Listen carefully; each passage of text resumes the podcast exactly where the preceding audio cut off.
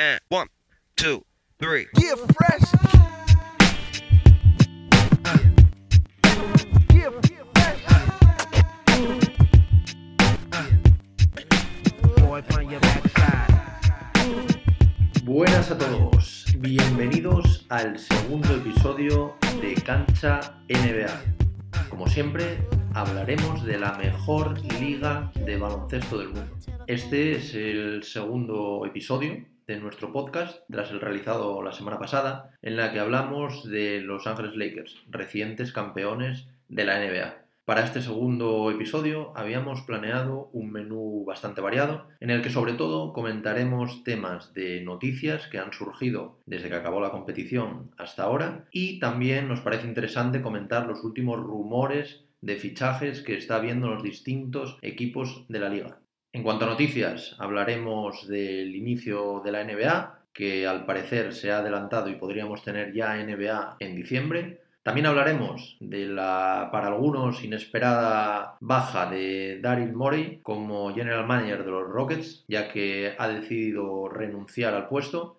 Hablaremos también, por supuesto, de los movimientos en los banquillos de la NBA, que esta semana ha sido bastante movidita en este aspecto. Hablaremos también de los únicos dos equipos que de momento todavía no tienen nadie al frente del banquillo, como son los Houston Rockets y los Oklahoma City Thunder. Y por último, comentaremos un dato que nos ha parecido interesante acerca de los Toronto Raptors y de dónde jugarán como locales la temporada que viene. Hablaremos sobre los Lakers, sobre la posibilidad de los distintos fichajes que está manejando la franquicia. También hablaremos, por supuesto, de Giannis Antetokounmpo y de su futuro algo incierto de momento. También hablaremos de Carmelo Anthony, que recordemos es agente libre y puede decidir en qué equipo jugar o escuchar distintas ofertas para ver dónde podría ir. Hablaremos, como no, de Los Ángeles Clippers. Al final, como os comentaba en el pasado episodio, los Clippers sufrieron una eliminación muy dura en semifinales de conferencia y están empezando quizás a reconstruir la franquicia.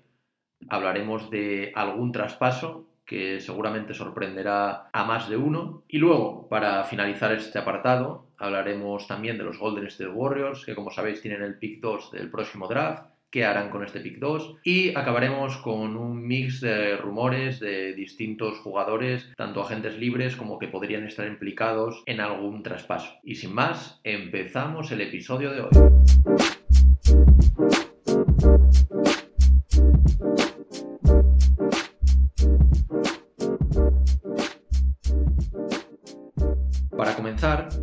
Tema de las noticias, no podemos no empezar con la noticia que surgió ayer a última hora en la que la NBA anunciaba que se estaba planteando seriamente la fecha del 22 de diciembre para iniciar la temporada regular del año que viene. Esto sería un gran avance, ya que la fecha que se había hablado anteriormente era el 18 de enero y el atraso de casi un mes en la competición hacía que muchos de los jugadores tuviesen que perderse los Juegos Olímpicos de este verano. Después de esto, si se consigue realizar este inicio de temporada el 22 de diciembre, sería de gran ayuda, como decimos, tanto para los jugadores que quieran acudir con sus respectivas selecciones a los Juegos Olímpicos, como también para la propia liga, ya que de lograr que el inicio de la temporada sea el 22 de diciembre, para junio tendríamos acabados todos los playoffs, las finales y toda la NBA finiquitada para esta fecha. Esto haría que de cara al año que viene volvería otra vez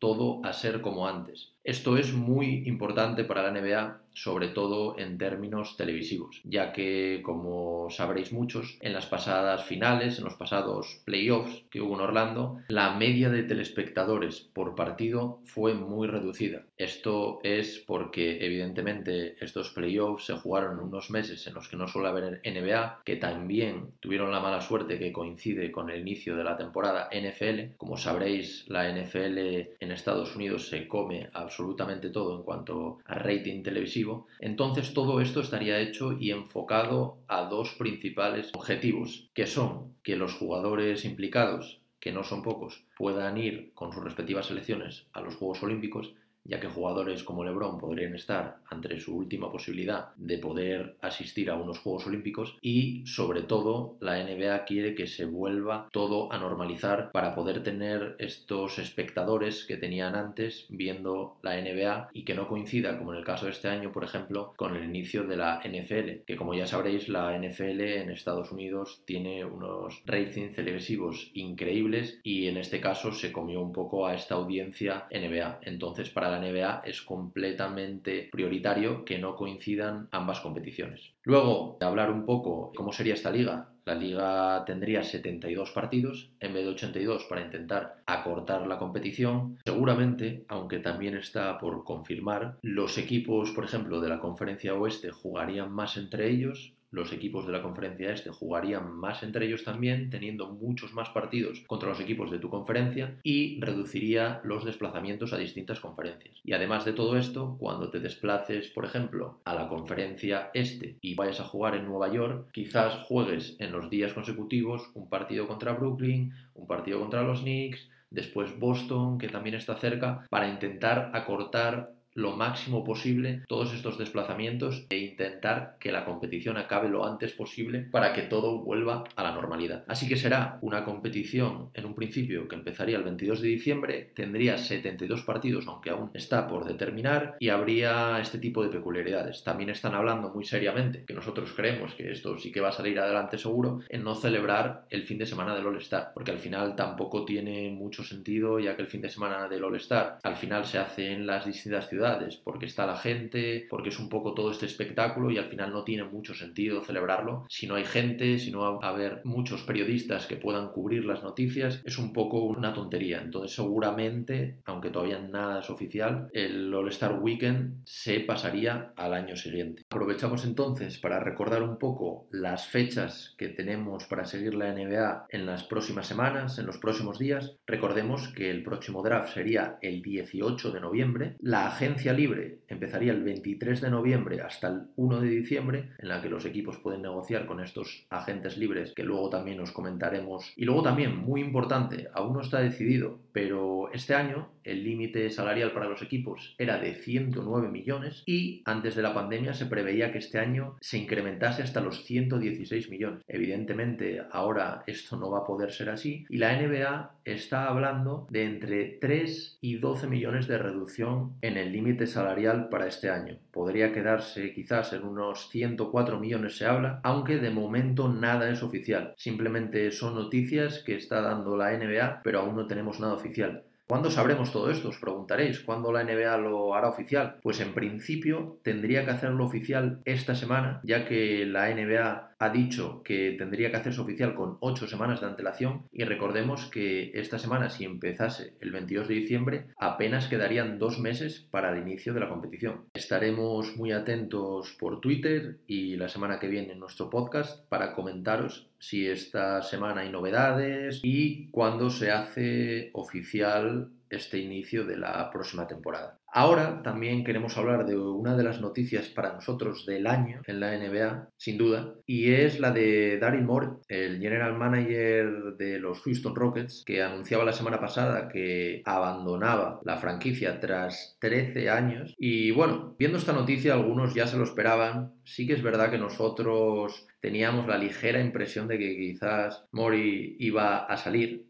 porque ahora mismo el equipo está en un punto muerto con los dos contratos de Westbrook, Harden, muchos cambios por hacer. Todo esto además con la marcha también de su entrenador, de Mike D'Antoni, que al final era un poco el que llevaba las manijas de este equipo. Pero aún así, bueno, siempre sorprende que una persona como Daryl abandone el puesto. Ahora mismo recordemos que Houston Rockets es una de las dos franquicias que aún sigue sin entrenador. Luego más adelante lo comentaremos. Pero ahora mismo no tiene entrenador. El puesto de General Manager será Rafael Stone, el vicepresidente de operaciones de los Houston Rockets hasta ahora, en mano derecha de Murray, el que ocupará el puesto de General Manager de cara a la temporada que viene. En principio esto es una noticia positiva para los de Houston, ya que será un legado un poco continuista de todo lo que estaba haciendo Murray en la franquicia. Entonces, dentro de lo que cabe, no es un cambio tan brusco aunque sí que evidentemente después de 13 años que Daryl abandone el barco, pues es algo preocupante para los aficionados de la franquicia de Houston. Daryl Morey, ¿qué decir de él? Es una figura muy apreciada dentro del mundo NBA, ya que como sabréis revolucionó la franquicia de Houston, pero al final le pesó demasiado el no haber podido llevar a este equipo a unas finales. Al final Morey llegó a la franquicia con la idea de no solo cambiar la cultura, lo cual hizo sin duda, sino también de conseguir llevar al equipo a las finales y sobre todo, evidentemente, traer un anillo. En su despedida se deshizo en elogios hacia James Harden. Todo el mundo sabe la estrecha amistad que tenían ambos. Llegó a decir incluso que James Harden no solo había cambiado la historia de la NBA, sino que también había cambiado su propia vida. Un ejemplo de esto es que compró una página completa del diario de Houston, el Houston Chronicle, para escribir unas palabras de agradecimiento hacia distintas figuras de la franquicia y en especial, por supuesto, a su amigo James Harden. Que también podemos ver la foto del día en que consiguió traerlo a Houston, procedente de Oklahoma, en la que recordemos que era el sexto hombre, ni siquiera tenía un hueco en la alineación titular y consiguió hacer de él toda una estrella de la liga, que bueno, como sabréis, fue MVP y todas las temporadas siempre está entre los máximos anotadores de toda la NBA. Entonces, bueno, veremos cómo le va a esta franquicia, también veremos por qué entrenador apuestan al final para llevar todo esto, veremos qué deciden hacer con los jugadores. En principio han dicho que James Harden es intransferible, pero veremos qué pueden hacer con el bono de Westbrook que recordemos actualmente es el jugador con un salario más alto en la plantilla, con un salario de 41,3 millones, superando apenas por 100.000 al bono de James Harden. Pero bueno, también recordemos que en el caso de Westbrook serían dos años más de contrato. Entonces, quizás sería interesante buscar otros jugadores traspasando al bono de Russell. Pero veremos, veremos cómo se desarrolla todo esto. Lo que sí que está claro que hay mucho trabajo que hacer en Houston y veremos al final por qué se decanta el nuevo general manager y sobre todo lo que tenemos muchas ganas es de ver el entrenador que abandera este proyecto. Ahora pasamos a repasar un poco los banquillos de la NBA que como os dijimos antes ya están casi todos completos, solo faltan el de Houston y el de Oklahoma, ya que esta semana ha sido muy movida en cuanto a los banquillos de la NBA. De las cinco vacantes, que había a principio de semana. Ya solo quedan dos. Los Clippers han hecho oficial la contratación de Tyron Lue, del que hablaremos a continuación. Los Pacers de Nate Bjorker y los New Orleans Pelicans han contratado a Stan Van Gundy, por lo que, como decíamos, los únicos equipos que aún carecen de entrenador son los de Houston y los de Oklahoma. Empezaremos un poco hablando por el fichaje de Tyron Lue. Recordemos que tiene 43 años. Tyron Lue asume el papel de entrenador jefe de unos Clippers que, tras el fracaso de este año, evidentemente buscan ganar el anillo el año que empiece. Liu pasa de ser asistente a ser entrenador jefe. Recordemos que tras la debacle en playoffs del año pasado, la gerencia de los Clippers decidió que Doc Rivers no continuaría para este año. Apuestan por un carácter continuista, ya que cogen a un entrenador que ya estaba ayudando al bono de Doc y lo suben para que ahora asuma las funciones de entrenador jefe de la franquicia. Tyron Lue es por todos conocido, evidentemente por entrenar a los Cleveland Cavaliers de LeBron James y sobre todo por esa remontada que todos recordaremos en los playoffs de 2016, abanderada por, como decíamos, LeBron James, en la que los Cleveland Cavaliers consiguieron levantar un 3-1 a ni más ni menos que a los todopoderosos Warriors para hacerse con el primer anillo de la franquicia. En este caso, Tyron era el entrenador de esta plantilla, que recordemos también contaba con nombres como el de Irving, de Kevin Love y algunos otros como J.R. Smith. Y bueno, al final Tyron Lue firmó un contrato por cinco temporadas por lo que vemos que la franquicia confía en él y aunque muchos es verdad que le critican y que dicen que no es un entrenador con la madera para llevar a un equipo a conseguir el anillo, sí que es verdad que a su favor también hay que decir que dicen que sabe gestionar muy bien los vestuarios con diferentes estrellas. En este caso, teniendo a estrellas de la talla de Paul George o de Kawhi Leonard, puede ser un entrenador importante de cara a la siguiente temporada. El tiempo nos dirá. A nosotros no nos gusta especialmente, pero sí que es verdad que hizo un buen trabajo con los Cleveland Cavaliers y que no solo hay que dar todo el mérito a LeBron y a Irving como a veces la gente le da. Pero bueno, el tiempo dirá y veremos qué tal le va al bueno de Tyron en estos Ángeles Clippers. Vamos ahora a hablar de Nate Bjorkgren como el nuevo entrenador de los Indiana Pacers. Seguramente muchos no le conozcan, pero tras la destitución de Nate McMillan, después de los pasados playoffs en los que fueron arrasados, Nate asume el mando siendo esta su primera aventura como técnico jefe en la NBA. Para los que no les conozcáis, Nate, su trayectoria desde siempre ha estado ligada a Nurse, que ha sido recientemente elegido como el mejor entrenador de este año de la NBA y fue campeón con los Toronto Raptors la pasada temporada, ya que Nate era el técnico asistente que ayudaba a Nick durante estos años en Toronto. Indiana apuesta por un técnico joven con experiencia a muchos niveles, pero como decíamos, siendo esta su primera experiencia como entrenador jefe en la NBA. Veremos qué tal le va con los Pacers, ya que recordemos que es una franquicia que lleva cinco eliminaciones seguidas en primera ronda de playoffs. Y esto tiene que cambiar porque tienen piezas muy interesantes, que también luego veremos si pueden mover algunas y los distintos rumores que está viendo estos días. Pero es un equipo muy interesante y veremos cómo lo trabaja Nate. Ahora sí que nos gustaría un poco, sobre todo como es un entrenador un poco más desconocido, contaros un poco la historia entre Nick y él. Nick y él se conocieron cuando Nate jugaba como base en la Universidad de South Dakota, donde Nick actuaba como técnico asistente. Desde los 29 años, el bueno de Nate se dedicó a ser entrenador, empezando en el Instituto de Arizona en 2004. Más adelante, en 2007, Nick Nurse le llamaría para ser parte de su staff en el equipo de la D-League, que actualmente es la conocida como G-League, donde estuvieron desde el 2007 hasta 2011, acabando esta aventura de la mejor manera posible, ya que llegaron a ganar la D-League.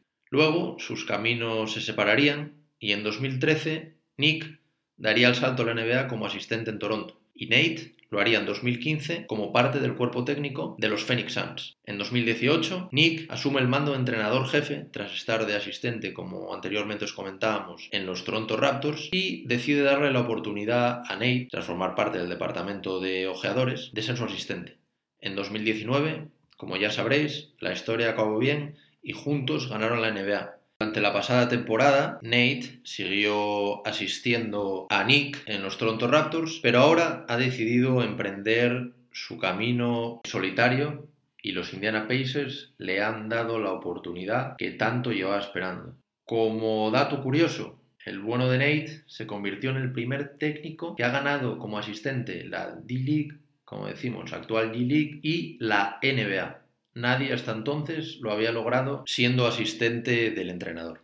Y por último, comentar el movimiento que han hecho los New Orleans Pelicans para hacerse con Stan Van Gundy, el exentrenador de los Detroit Pistons, vuelve tras casi tres años a los banquillos de la NBA. Como ya os hemos dicho, vuelve para entrenar a los Pelicans, que es uno de los rosters más jóvenes y prometedores de toda la liga. A Stan para los que no sepáis de él, se le conoce por un perfil más tipo defensivo, pero también por sus buenas capacidades para desarrollar a los jugadores jóvenes, que al final es un poco lo que quiere la franquicia con estos jugadores que tiene ahora, como son Sion, como es Ingram, como es Lonzo. Necesitaban un entrenador que tuviese capacidades para hacer esto y en principio lo han logrado.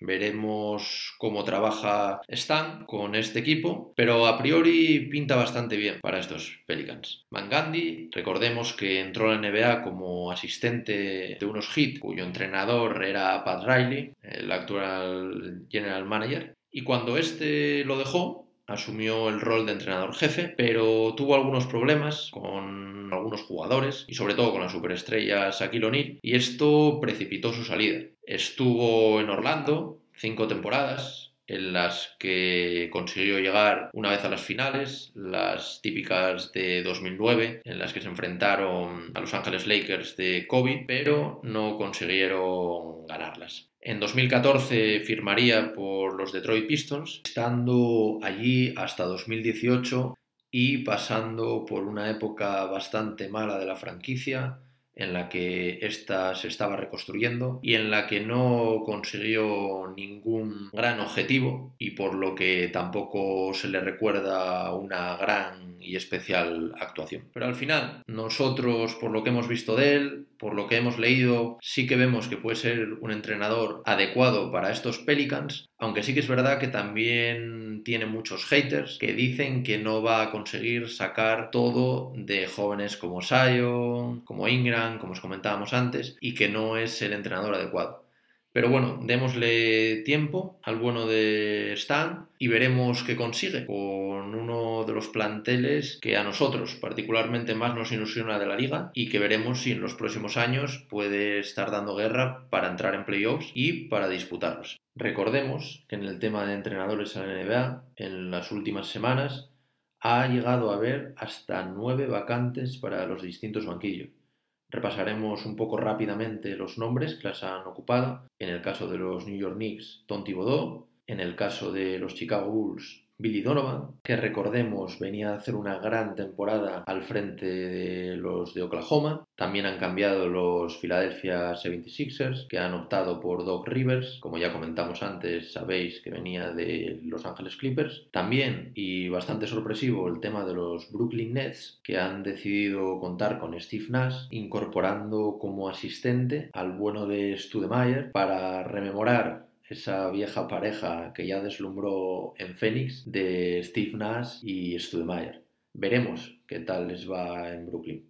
Y luego, como ya comentábamos, el banquillo de los Clippers con Tyler Lue, que como dijimos era el asistente el año pasado, los Pelicans con Stan Gundy, los Indiana Pacers con Nate Bjorkgren y nos quedarían los dos únicos equipos que todavía no tienen entrenador que seguramente en la próxima semana sepamos algo más, que serían los Houston Rockets y Oklahoma City Thunder.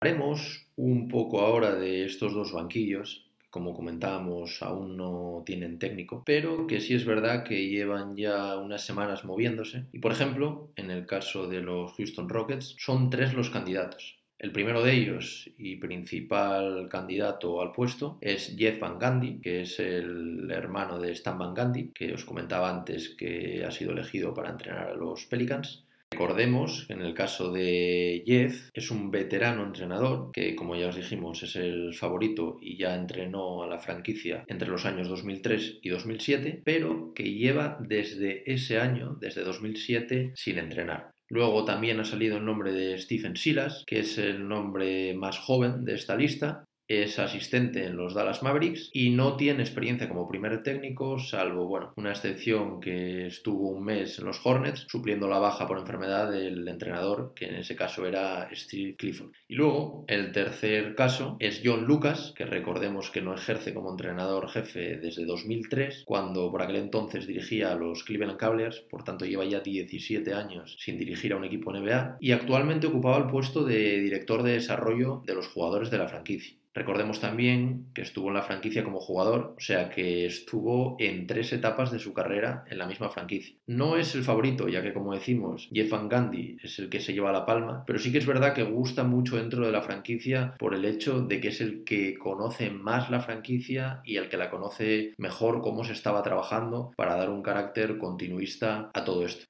Estos técnicos no tienen mucho recorrido en los últimos años, como os hemos dicho, pero parece que son bastante del agrado de la franquicia. Es una época de cambio, evidentemente, para Houston. Rafael Stones, como os decíamos, asumió el cargo de General Manager, que dejó el bueno de Daryl Morey, y veremos quién va a ocupar la plaza de Mike D'Antoni. Seguramente en las próximas semanas tendremos el nombre y ya os explicaremos más en detalle los distintos estilos de cada entrenador y lo que nos parece a nosotros del fichaje por la franquicia. Y luego, y por último, el caso de Oklahoma City Thunder. Recordemos que Billy Donovan, que ahora se ha marchado a los Chicago Bulls, entrenaba el año pasado a esta franquicia que hizo una muy buena temporada, abanderada, como no, por el veterano base Chris Paul, que por cierto, y lo comentaremos más adelante, seguramente salga de la franquicia ya que Oklahoma quiere liberarse de ese contrato, que recordemos es de 41 millones de dólares, y ahora se encuentra plenamente sumergido en la búsqueda de un sustituto para liderar este proyecto. Es un proyecto con jugadores jóvenes, como puede ser Sae, y es un proyecto que Oklahoma quiere cimentar en los jóvenes. El nombre que está sonando para esto con más fuerza es el del exentrenador de los Nets, despedido para traer a Nash, recordemos, Kenny Atkinson, que podría también unirse a los Clippers como asistente. Así que de momento tampoco tenemos mucho que contar en este aspecto, en el tema de Oklahoma,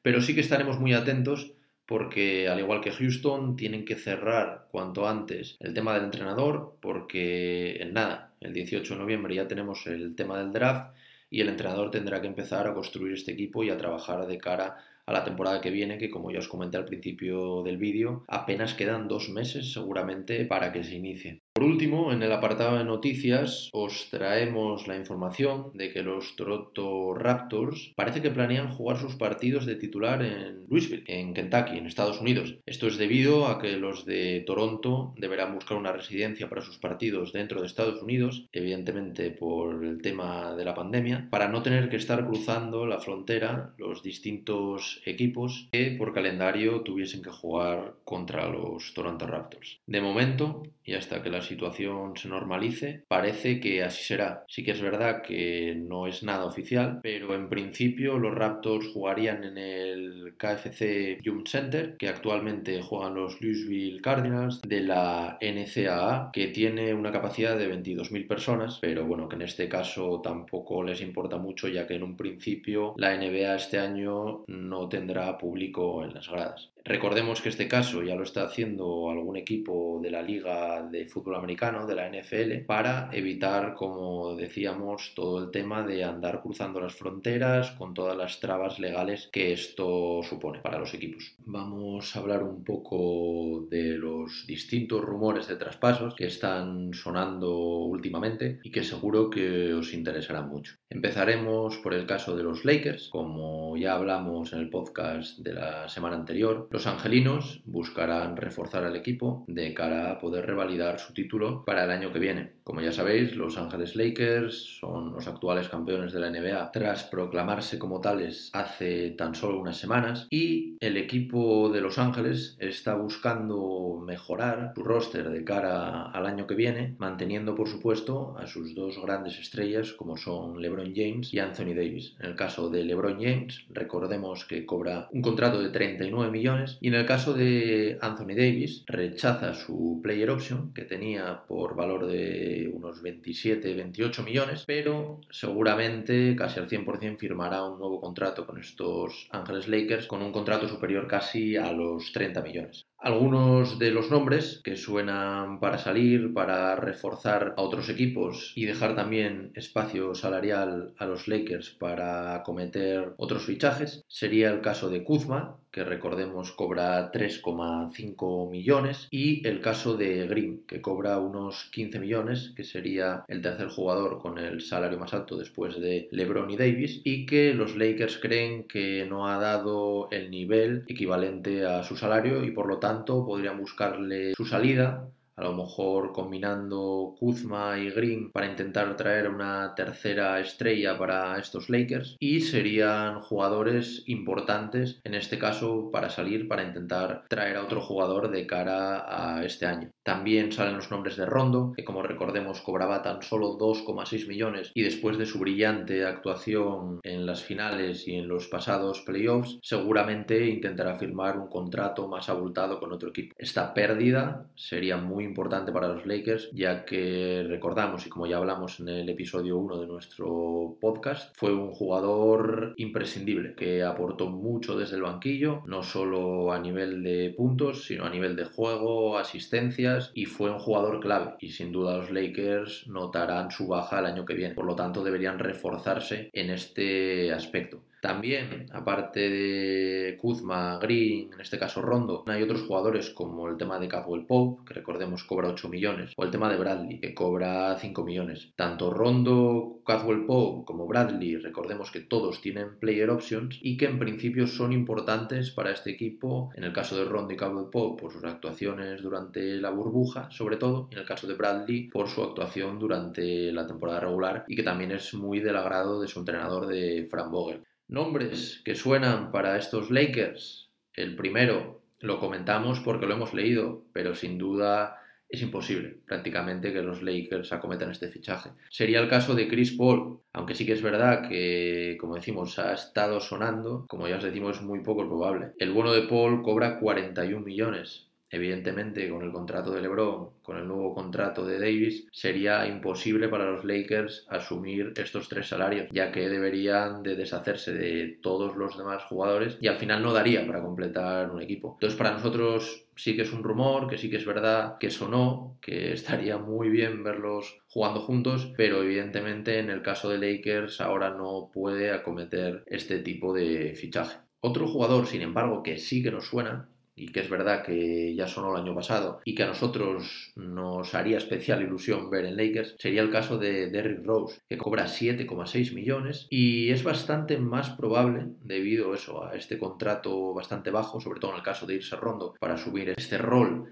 de base suplente de la franquicia y desde nuestro punto de vista, aunque sí como decimos nos gustaría por el hecho de verle intentando disputar un anillo, no acaba de ser el, el, jugador ideal para estos Lakers, porque sí que es verdad que es un jugador que la última temporada aportó bastante a los Detroit Pistons y puede aportarte desde el banquillo, pero no le vemos pudiendo ser decisivo en los momentos de playoff como por ejemplo fue el bono de Rondo. No obstante, es una opción que en el fondo, como decimos, nos gustaría por verle en un contender y verle esta posibilidad de ganar un anillo sería muy bonito, sobre todo para los románticos que ya lo vieron despuntar en los Chicago Bulls cuando fue el MVP más joven de la historia de la NBA. Pero sí que es verdad que actualmente no lo vemos como el mejor recambio para estos Lakers, pero como decimos sí que es verdad que está sonando muy fuerte y que no nos importaría ver lo que puede hacer el bueno de Derrick en los Lakers. Otro jugador que sí que estaría muy bien, aunque evidentemente también tiene ese asterisco de cómo volverá de la lesión, es el bono de Víctor Oladipo. Recordemos que Víctor cobra 21 millones y a nosotros esta idea sí que es verdad que tampoco nos llega a convencer demasiado, porque bueno, como todos sabréis, es un muy buen jugador, pero a nosotros nos deja muchas incógnitas tras su lesión. Es un poco de riesgo, es un contrato demasiado elevado, no sería como en el caso de Rose, que te comprometerías a 7,6 millones, y en este caso ya serían 21 millones. Entonces es un poco más complicado. Sí que es verdad que este jugador solo tiene contrato por un año, entonces no habría tanto riesgo ya que luego se quedaría liberado, pero no nos acaba de convencer. Además también han hablado de un intercambio de piezas como Kuzma, Green y alguna ronda del draft por un jugador como Víctor Oladipo. Pero para nosotros es demasiado. Sí que es verdad que para nosotros el jugador Kuzma no es muy de nuestro grado y sí que lo intentaríamos meter como pieza para cambiarlo por otra figura, pero para nosotros no sería el caso de Víctor Oladipo y bueno, y mucho menos el caso de Kuzma Green y alguna ronda del draft como se estaba hablando nos parece demasiado por un jugador que es buenísimo, pero actualmente para nosotros nos parece una incógnita. Otro nombre que suena y que a nosotros nos gusta especialmente para estos Lakers sería el nombre de Bogdanovich, el jugador de los Kings, para nosotros sería clave, aportaría muchísimo a estos Lakers y no tendría un contrato tan elevado. También ha sonado eh, otro jugador como J.J. Redick, que actualmente milita en los Pelicans, pero sí que es verdad que esta semana los Pelicans han desmentido que quieran traspasar a este jugador y por tanto será complicado para los Lakers hacerse con él.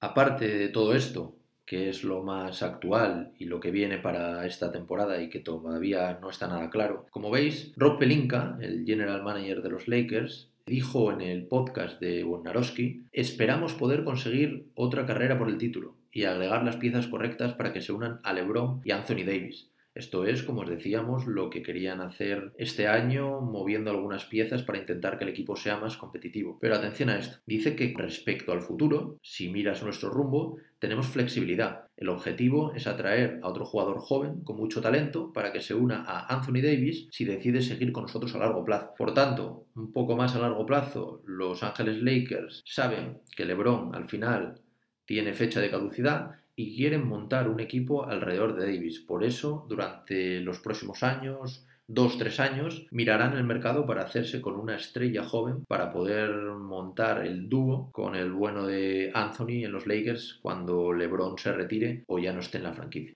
Y bueno, ahora también queríamos hablar un poco sobre Giannis Antetokounmpo, que recordemos tiene un contrato por valor de 27,5 millones. Recordemos que aunque no muchos lo sepan, no es el jugador que más cobra actualmente en los Bucks, sino que es Middleton. Y como sabemos, evidentemente Milwaukee no puede dejar pasar un jugador como este. Evidentemente es una franquicia que no se veía en algo así prácticamente desde Karina Abdul-Jabbar, hace un montón de años y por supuesto le ofrecerán una extensión millonaria este año. Pero aún no se sabe si aceptará o no, porque él siempre lo ha dicho, quiere ganar, quiere ganar en Milwaukee, pero si ellos no le dan un proyecto bueno, un proyecto rodeado de otras estrellas y otros complementos para poder aspirar a este anillo, seguramente Giannis, que recordemos que en 2021, el año que viene, es agente libre, se irá de la franquicia. Respecto al tema de hacer un equipo campeón a estos Milwaukee Bucks, la directiva está pensando en varias incorporaciones, por lo que hemos podido leer. Sí que es verdad que parece que quieren deshacerse del contrato de Bledsoe en algún traspaso, ya que cobra casi 17 millones, y quieren hacerse con una figura con tiro exterior. En principio se había hablado de Bogdanovich, que recordemos que es agente libre restringido, y que a nosotros nos gusta mucho. Recordemos que tiene un contrato de 10 millones y para nosotros sería una pieza muy muy importante para estos Milwaukee Bucks de cara a agregar piezas extra para poder asegurarle a Giannis un equipo que compita por el título. Y luego en este caso, como antes dijimos que en el caso quizás de los Lakers era muy improbable, sí que nos gusta mucho la idea de traer a Chris Paul Recordemos que evidentemente es un contrato bastante tóxico, 41 millones, pero se había hablado de incluir en este pack a jugadores como Bledsoe, del que se quieren deshacer, Robin López y alguna pieza más. Recordemos que estos Milwaukee Bucks, si quieren hacer que Giannis se piense el estar con ellos, necesitan ganar desde ya. Necesitan unas finales de la NBA, un título para poder retener al bueno de Giannis. Y sin duda, Chris Paul podría hacer una pareja con Anteto increíble. Es verdad que su contrato es muy elevado, pero en el caso de los Milwaukee Bucks podrían asumir ese riesgo para poder intentar convencer a Giannis de que se quede aquí. Sí que es verdad que, como dijimos antes, hay muchos equipos que están interesados evidentemente en el base, como Lakers, como los Knicks, que han hablado que junto a Thibodeau quieren cambiar la franquicia, tienen espacio salarial suficiente y también sería destino bastante atractivo en términos de franquicia, pero no tanto en términos de competir por el título como seguramente querrá Chris Paul.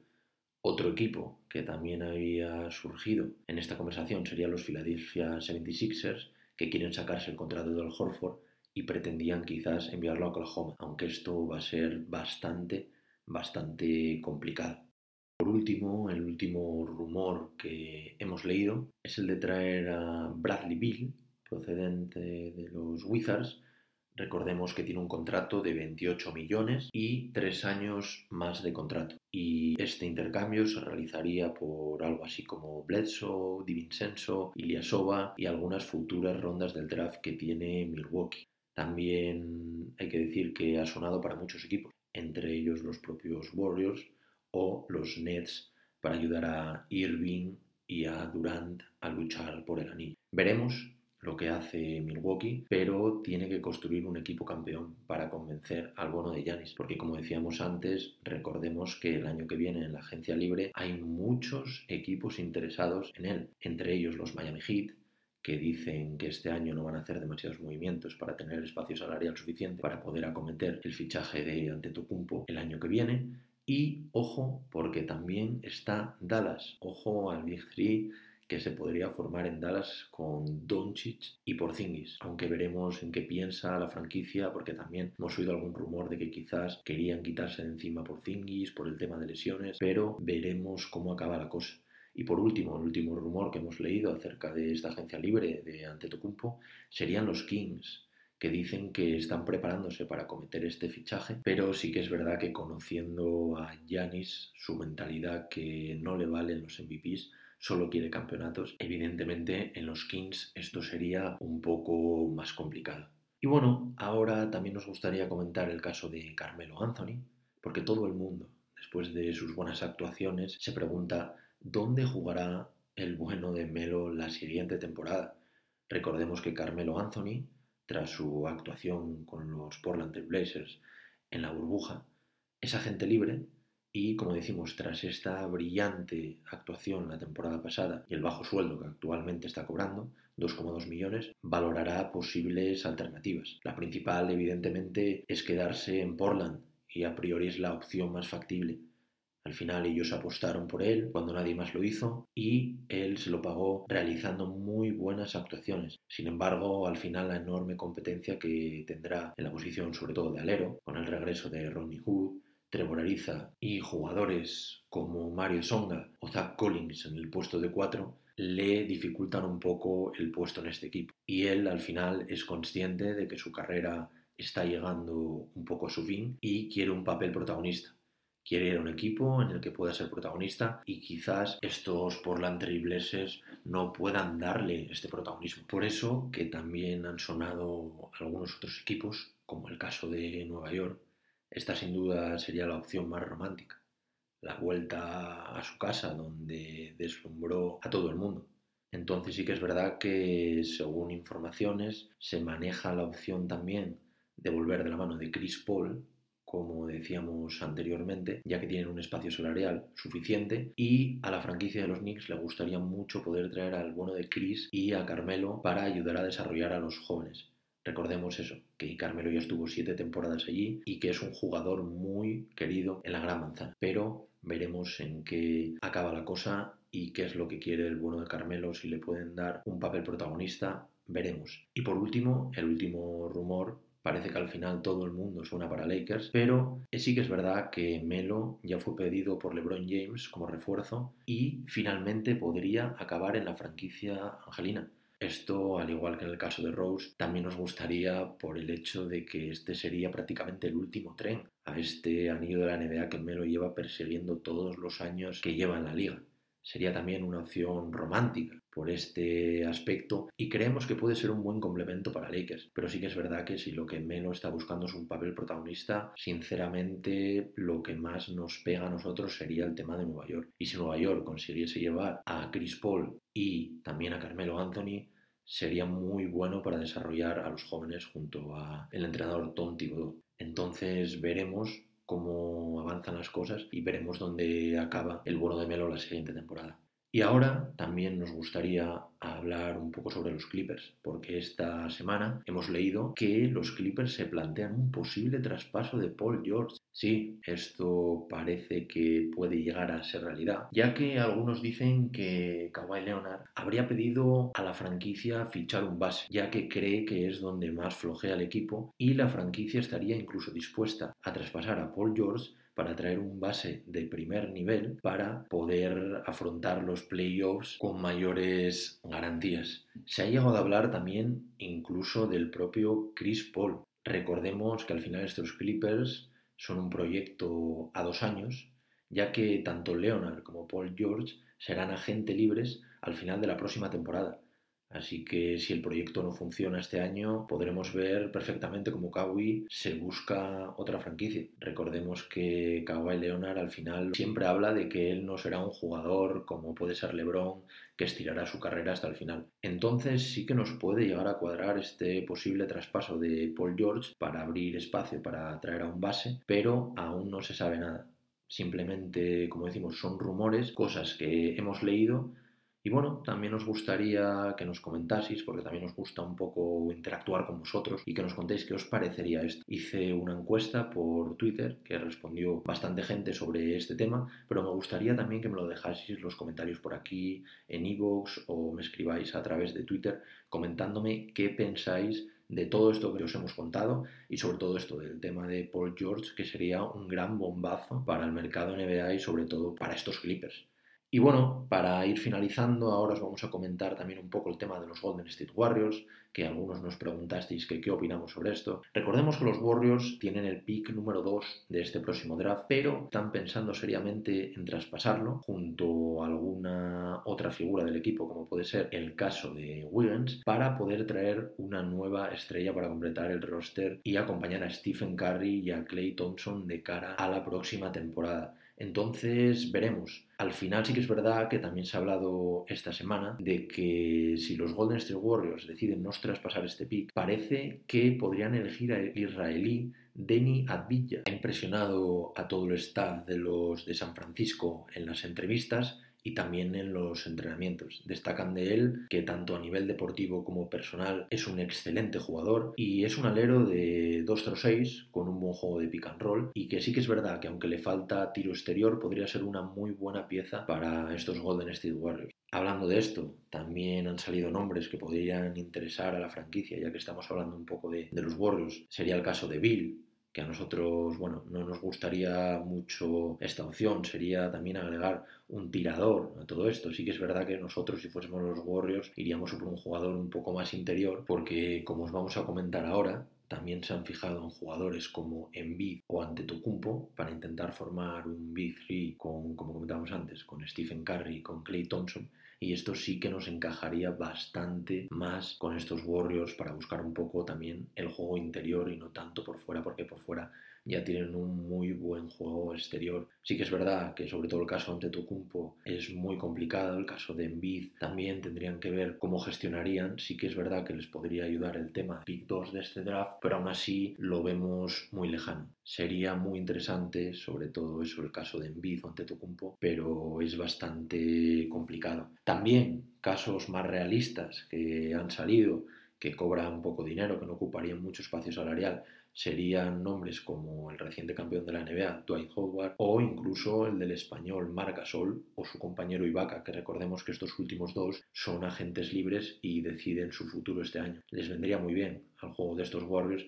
sí que es verdad que no sería lo mismo que incorporar a un Embiid o un Antetokounmpo, con lo que serían un equipo prácticamente muy difícil de batir, pero serían buenas incorporaciones de cara a este mercado. Así que nada, veremos qué hacen los Warriors. Nosotros, sinceramente, si tuviésemos que apostar, apostaríamos. Van a traspasar tanto este pick como seguramente al jugador Wiggins para conseguir una tercera estrella, aunque todavía no sabemos a por quién van a ir finalmente, pero estaremos muy atentos, por supuesto, para contároslo, porque sin duda estos Golden State vendrán con hambre después de una temporada para el olvido y darán mucho, mucho que hablar. Y para finalizar, haremos un repaso, una especie de mix de algunos rumores que han estado sonando y siguen sonando de jugadores de la NBA.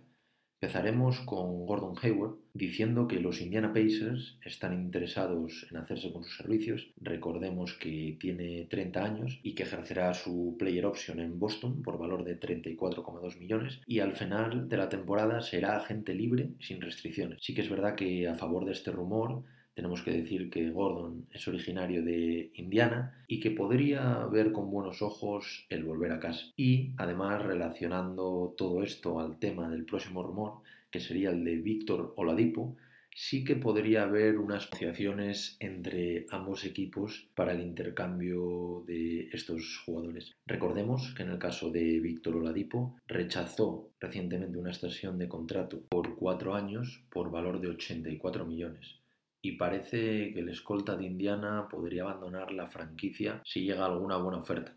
Recordemos que al jugador le queda una temporada por valor de 21 millones y al parecer estaría buscando un máximo en su próximo acuerdo. Equipos que suenan, por ejemplo, Miami, los Knicks, Dallas, Denver, Nets o incluso como comentamos antes los Lakers. Aunque como os decíamos, una operación también con los Celtics metiendo a Hayward y a otras piezas también podría verse con buenos ojos en Indiana. Recordemos, como decíamos antes al hablar de su posible fichaje por los Lakers, que viene de una grave lesión y que solo pudo disputar 19 partidos de la pasada campaña. Evidentemente nadie duda del talento de Oladipo, es uno de los grandes jugadores de la liga, pero veremos cómo vuelve de esta lesión y veremos lo que puede dar. Luego también nos gustaría comentar el caso de Yuri Holiday, que podría ser agente libre en 2021, aunque sí que es verdad que tiene una player option de 26 millones que en principio se espera que acepte. De todas maneras, no tiene por qué cumplir su contrato en Nueva Orleans. Los Pelicans han mantenido hasta ahora una reunión con los Nets por el jugador, ya que los de Brooklyn buscan el acompañante, como decíamos antes, para la pareja Irving y Durant.